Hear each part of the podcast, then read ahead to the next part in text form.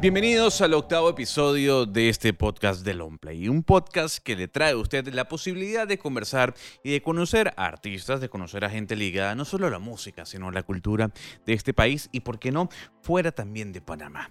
Mi nombre es Gonzalo Lázari, tiene que recordar las redes sociales de esta tienda, sí, porque somos una tienda de vinilos, arroba Longplay Panamá, tanto en Twitter como en Instagram. MyLongplay.com es la página web. Si usted jamás había escuchado este podcast, si usted jamás lo había visto, le presentamos. Sí, es una tienda de vinilos, vinilos nuevos. Estamos en la ciudad capital, en la ciudad de Panamá, entre la calle 74 y 75. Hoy vamos a hablar de música electrónica. Hace algunas semanas tuvimos a Demo Santana. Ahora es momento de una mujer.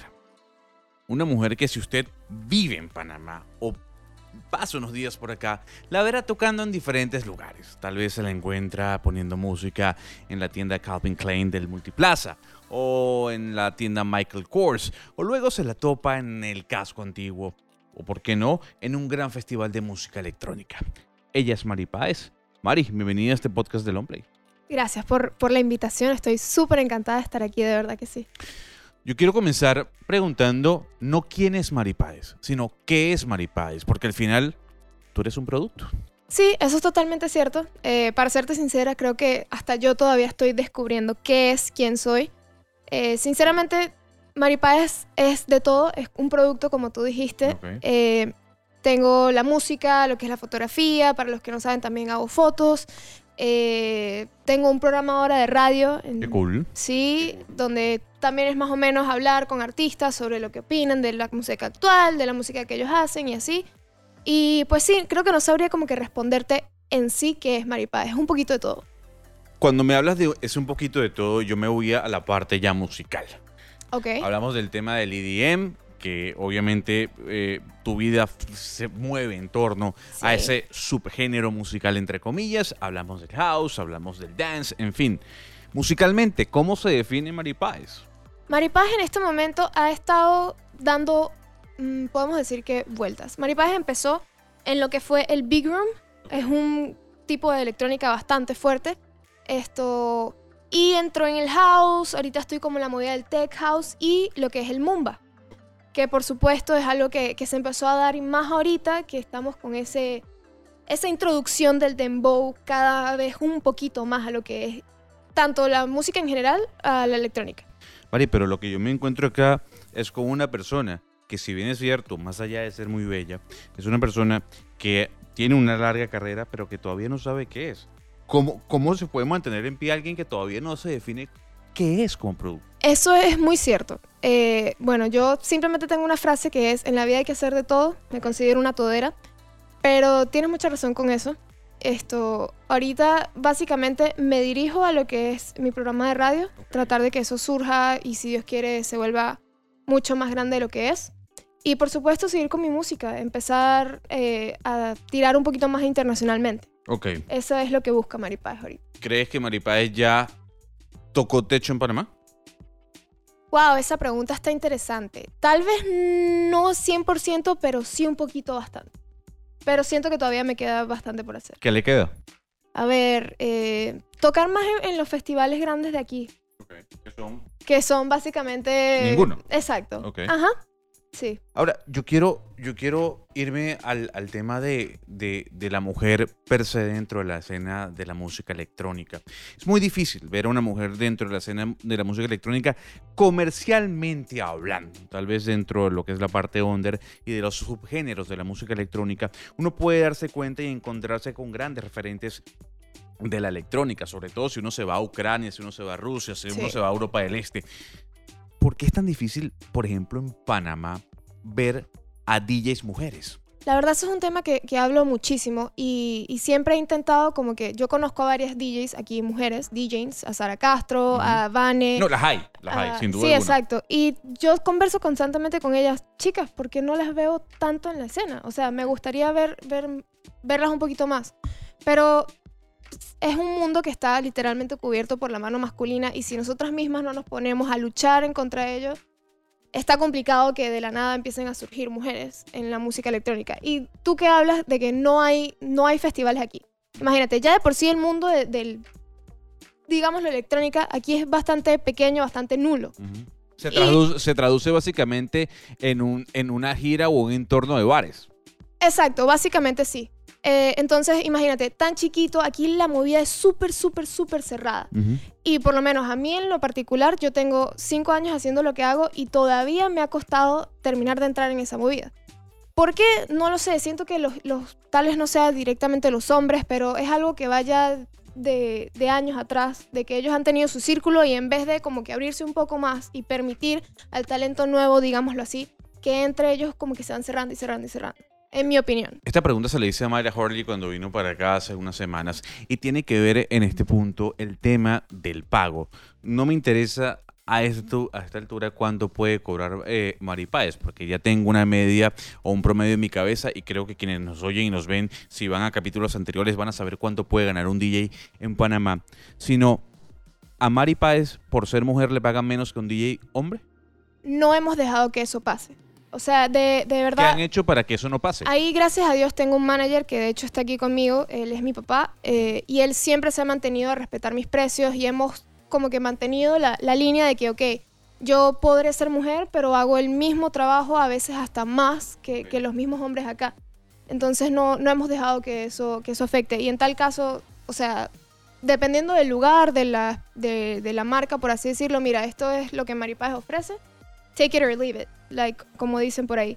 ¿Has sentido algún tipo de rechazo eh, y más allá del problema que mencionas del círculo cerrado que es la movida electrónica, desde tu punto de vista hablando, por el tema de ser venezolana? sí se siente, por lo menos en mi caso, se siente más por la nacionalidad que por el ser mujer. Antes a mí me, defini- me- literalmente me definían como la chama. Ok.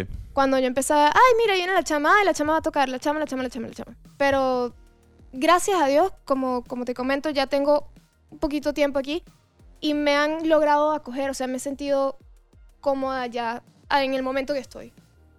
Yo quiero volver a la parte musical porque tú decías hace cuestión de minutos. Bueno, yo me voy moviendo, mm, en este caso, como se va moviendo la música, para parafrasear. Ahorita Ujú. que está todo el tema del dembow, que está todo el tema de los ritmos latinos, bueno, hacia allá estoy yendo. Eso quiere decir que si, Mari, que si mañana el heavy metal está de moda, usted va a ser heavy metal. No, no necesariamente. La verdad, yo he, he- he tomado ese giro al dembow, no al 100%, eh, porque tampoco lo pienso hacer, Claro. Pero porque sí me gusta. O sea, al final del cuento, nosotros somos latinos y llevamos el dembow en las venas. O sea, lo quieras ver o no, vives en Panamá, vienes tal vez de Panamá, de Venezuela, de Colombia, todos esos ritmos ya son de nosotros. Entonces es algo que yo no quise como que bloquearme y decir, no, yo no voy a hacer esto. Ojo, esto es en presentaciones muy particulares mías para ciertas fiestas que se hacen. No es que tú vas a llegar a, por lo menos, a Gato Blanco y vas a escuchar a Maripaz poniendo reggaetón o cosas así. No, y me limito al, al Mumba. O sea, no, a no pones reggaetón. sí lo he puesto, pero en fiestas muy puntuales, fiestas privadas o ponte aniversarios de ciertas cosas así. Pero así de que vas a llevar a Maripaz, hola Maripaz, te estoy llamando para contratarte a hacer una fiesta, una hora loca de puro reggaetón y salsa, merengue, tata. No, no me vas a encontrar así. Cuando uno ve el Instagram de Mari Páez, uno se da cuenta que, es una persona que sí es muy fotogénica, que es una persona que sí ve que le gusta la fotografía y que combina el tema de la imagen con la música. Pero hay, al- hay un plus. Uno ve fotos o fotografías de Mari Páez en traje de baño, em, que sin duda alguna eh, eh, anuncian un buen cuerpo, anuncian a una mujer que se cuida, a una mujer que algún tipo, en este caso, hace ejercicios, en fin, una mujer guapa. Si Mari Páez no tuviese ese contexto, fuese tan popular, Yo creo que sí. Lo que pasa es que... la eh, imagen no importa. No, claro que sí. Y más ahora que vivimos en un mundo donde todo es visual. Ok. O sea, básicamente yo creo que es muy probable que ustedes tengan bastantes, eh, por lo menos decir, escuchas en YouTube que en, que en Spotify, a pesar de que Spotify se ha tomado bastante el mercado. Eh, pero esta imagen que tú ves en las redes sociales es porque Maripaz empezó siendo una modelo. ok. Maripaz luego se combinó con la música, se hizo DJ y ahí fue que terminó de ser el auge y creció aún más. Pero yo puedo darle más mérito, por así decirlo, a la parte del DJ, a que por eso me conocen más que por ay, la cara bonita y el cuerpo y tal y, y todo eso. Hace algunos años eh, en América Latina se vio un boom de DJs y de DJs que precisamente no nacieron dentro de la, dentro de la música per se. No, no fueron personas que se formaron dentro del ámbito musical, ya sean como locutores, ya sean como personas de radio, sino personas que estaban dentro de la noche. Llámese modelos, llámese personas ligadas a bares, asistentes a los mismos.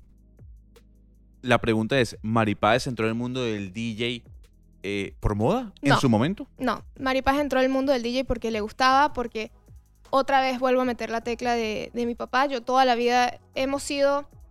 Él me hizo crecer dentro de la cultura de que nos, siempre esperábamos el after movie de Ultra, de Tomorrowland, de EDC, que escuchar, mira, salió esto nuevo, salió Martin Garrix ahora, Avicii, Armin Van Buren, todo esto. Entonces, no es algo de que a Maripaz se la pasaba saliendo y, ay, mira, ahora me voy a pegar al DJ. Que conozco a varios que se han puesto así ahora. Eh, de hecho, si preguntas personalmente y le preguntas a mi círculo social pegado, yo no soy una persona que se la pasa saliendo. Ok.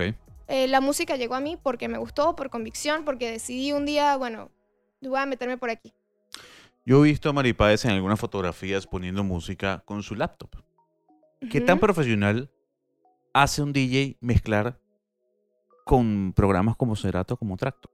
No uso ni Serato ni Tractor, uso Recordbox con mis CDJs, que son, ese es mi setup. Mis CDJs con mi computadora y básicamente la computadora normalmente la tengo ahí porque yo soy una persona muy ocurrente. O sea, yo puedo estar escuchando una melodía, por lo menos lo que está sonando ahí al fondo, y de la nada me viene a la mente una letra una canción y digo, ok, esto puede pegar con esto, entonces la busco directamente en la computadora y se me hace más fácil buscar directamente en las teclas y que, ok, voy a buscar tal, tal, tal y la voy a pegar con lo que está sonando en este momento. Pero Ay. no es particularmente por el programa ni nada por el estilo. Justamente hay quienes dicen que obviamente la moda eh, y, y la tecnología ha ido evolucionando, desde el tema del vinilo, pasando luego por el CD, luego apareciendo eh, mm, plataformas digitales, programas, eh, pero si uno se pone a ver analistas de la música, conocedores de la música, mencionan de que el verdadero DJ es el que mezcla con vinilos. A pulso, a ojo. Mari Páez A oído. mezcla con... A oído en este caso también, obviamente, valga la redundancia. En este caso, Mari Páez mezcla con vinilos. Sí sé mezclar con vinilos porque gracias a Dios en el, en, en el curso que hice en un principio en esta academia que existía aquí, que se llamaba PTY DJ Academy, me enseñaron desde los vinilos hasta un controlador hasta los CDJ. Yo al final el arma con la que escogí eh, luchar, por así decirlo, fueron los CDJ. Pero ¿Por sí qué? sé...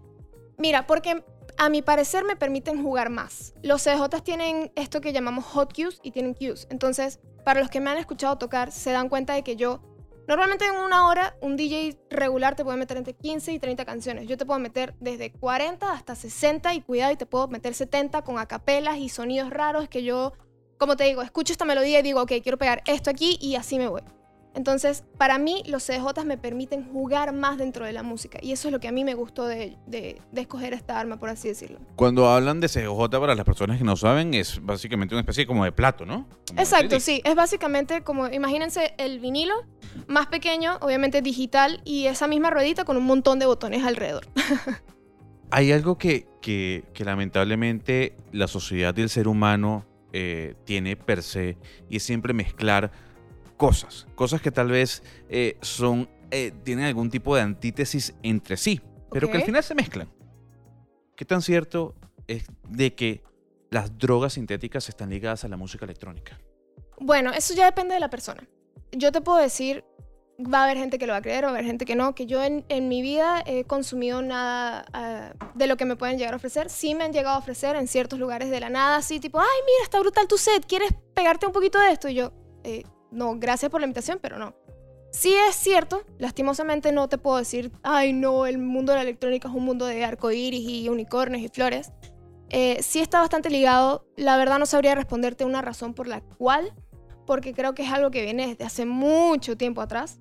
Tal vez sea por las luces o por la movida de que es básicamente un club no- nocturno súper cerrado en la noche y Desde tu punto de vista y para que quede claro, tú que tienes la visualización al final de toda la fiesta, eh, de lejos o de cerca, ¿hay mucha gente que se droga en fiestas de música electrónica? sí lo...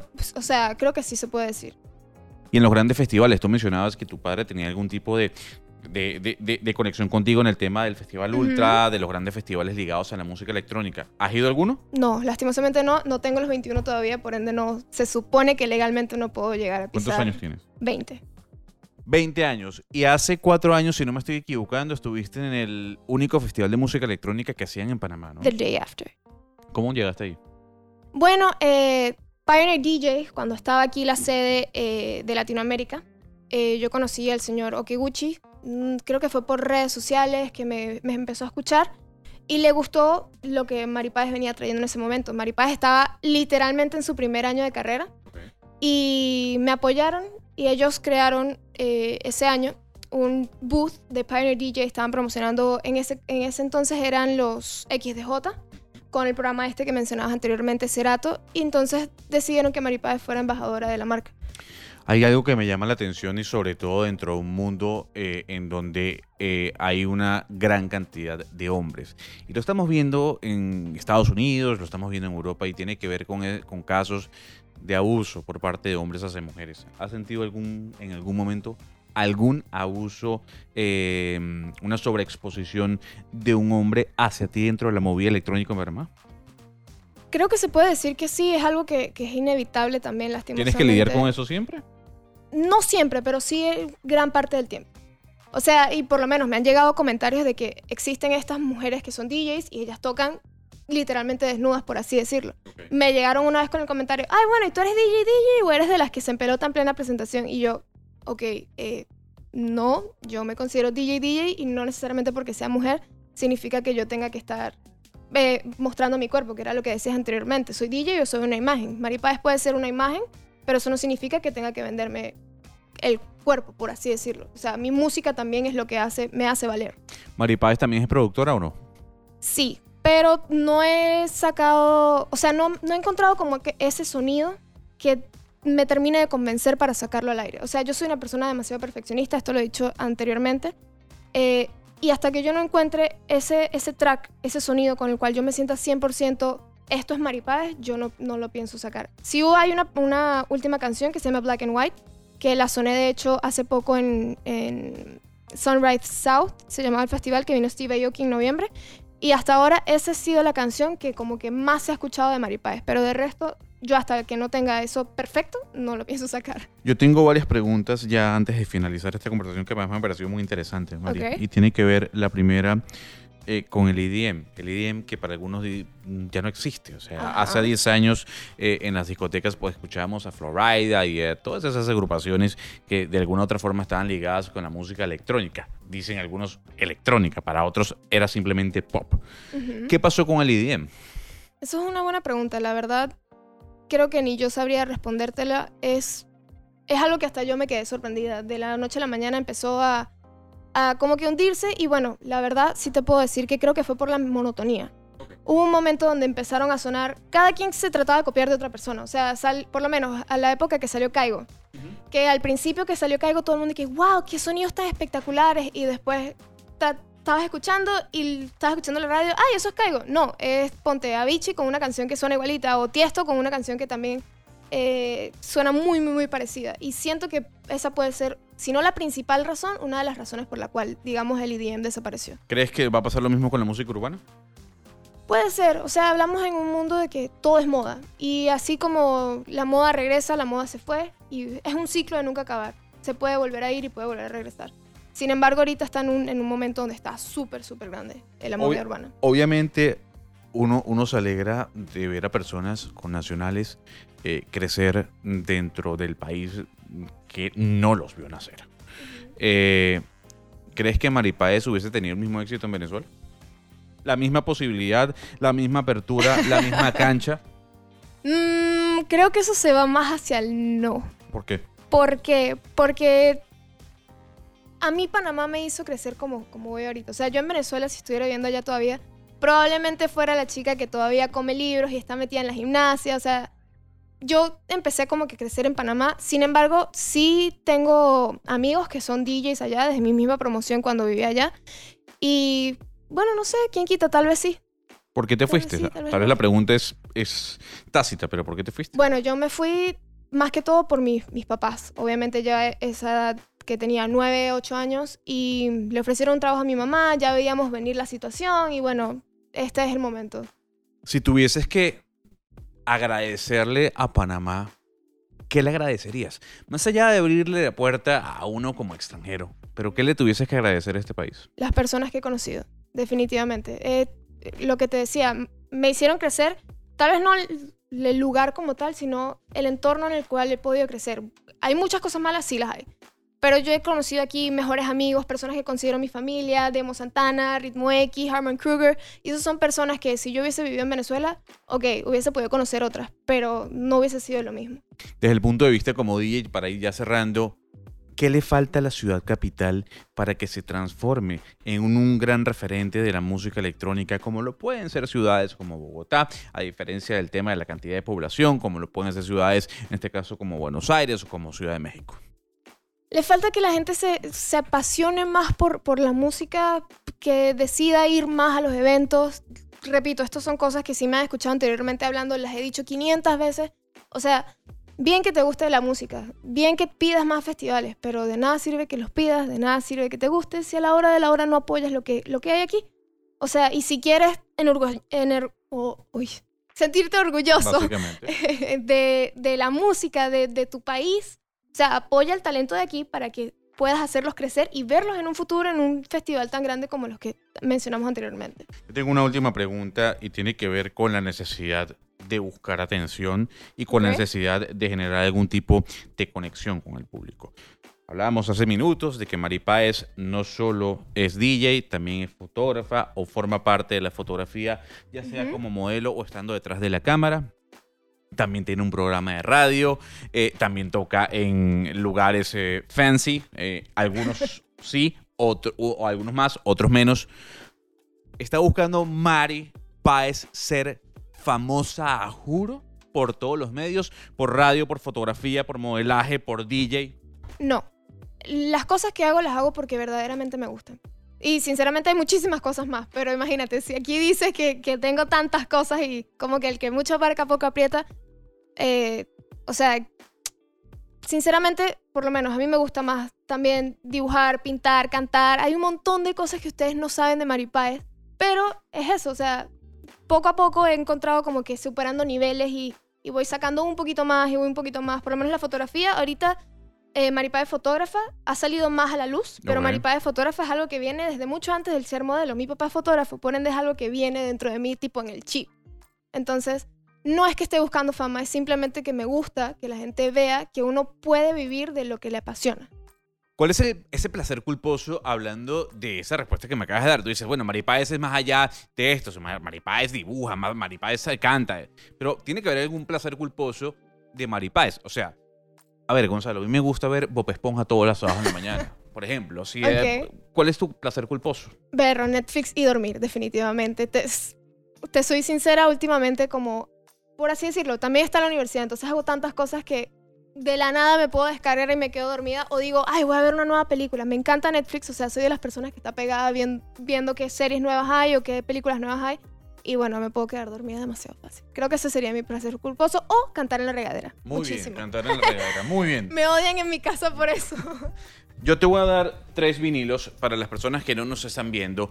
Hay que decir que eh, long play o el stage que tenemos puesto está el background eh, son discos de vinilos nuevos y yo le voy a agarrar tres discos de vinilos a Mari Páez para que ella me escoja eh, con cuál haría un remix y por qué al azar. Yo le voy a traer un disco de Ed Sheeran, el Divide, le voy a traer el Robert Soul de los Beatles y le voy a traer eh, mm, uno de los discos más vendidos de toda la historia, que es el Saturday Night Fever, que es el soundtrack de eh, esta película, que además fue la gran eh, cinta que catapultó a la música disco en todo el planeta. ¿Con cuál disco harías un remix? No importa la canción, el disco. A ver, me estás presentando Ed Sheeran Divide, Saturday Night Fever y Los Beatles. Beatles Rubber Sound. Mm, yo creo que lo haría con Rubber Sound porque sinceramente Ed Sheeran es algo súper comercial. Saturday Night Fever ya, ya he hecho varias cosas con ellos. No necesariamente remixes que pueden escuchar, pero sí, como te dije, puedo sacar las acapelas de estas canciones y las he metido en bases anteriormente. Pero esto de, de los Beatles no es algo que he probado anteriormente, así que me gustaría probar. Rubber Soul de The Beatles. Muy bien, Robert Soul de The Beatles, que fue uno de los primeros trabajos discográficos del cuarteto de Liverpool. Mari, qué placer, respondes muy bien. Me gustó la conversación, ¿vale? Oye, Gracias. para tener 20 años te tiene bien entrenada. Ah, Mira, mucho. a ver. eh, Con la experiencia aprendida. Muy bien, muy, muy bien. A ver, el tema de tu programa de radio, el tema de las redes sociales, el SoundCloud, si es que existe todavía SoundCloud. ¿dónde Sí, escuchar? todavía cree en SoundCloud, Maripaes todavía tiene música en SoundCloud. Me pueden escuchar en todas las plataformas o buscarme como Maripaes con I latina y Z al final. Si quieren ver un poquito de lo que aquí hablaba el señorito Gonzalo, van a buscarme en Maripaes con I latina y Z al final en Instagram. Ahí van a ver todas mis fotos de todo lo que yo hago y me pueden seguir también viendo mis stories, que ahí sí mu- mu- muestro más cositas locas que hago en mi día a día. Bien, bien. Arroba Maripaes entonces con I latina y Z al final. Mari, Sí, qué señor. placer. Gracias por venir, Lo vale. mismo, Diego. Mi nombre es eh, Gonzalo Lázaro y gracias por estar en este octavo capítulo del podcast de Longplay de esta primera temporada. Recuerden, mylongplay.com, somos una tienda de vinilos, el Instagram eh, Longplay Panamá y también en Twitter Longplay Panamá. Gracias a todas las personas que todos los lunes nos comentan, nos escuchan. Todas las semanas tenemos un nuevo episodio, hoy con una mujer dedicada, obligada en este caso, a la música electrónica. Nos escuchamos y nos vemos la semana que viene. Bye bye.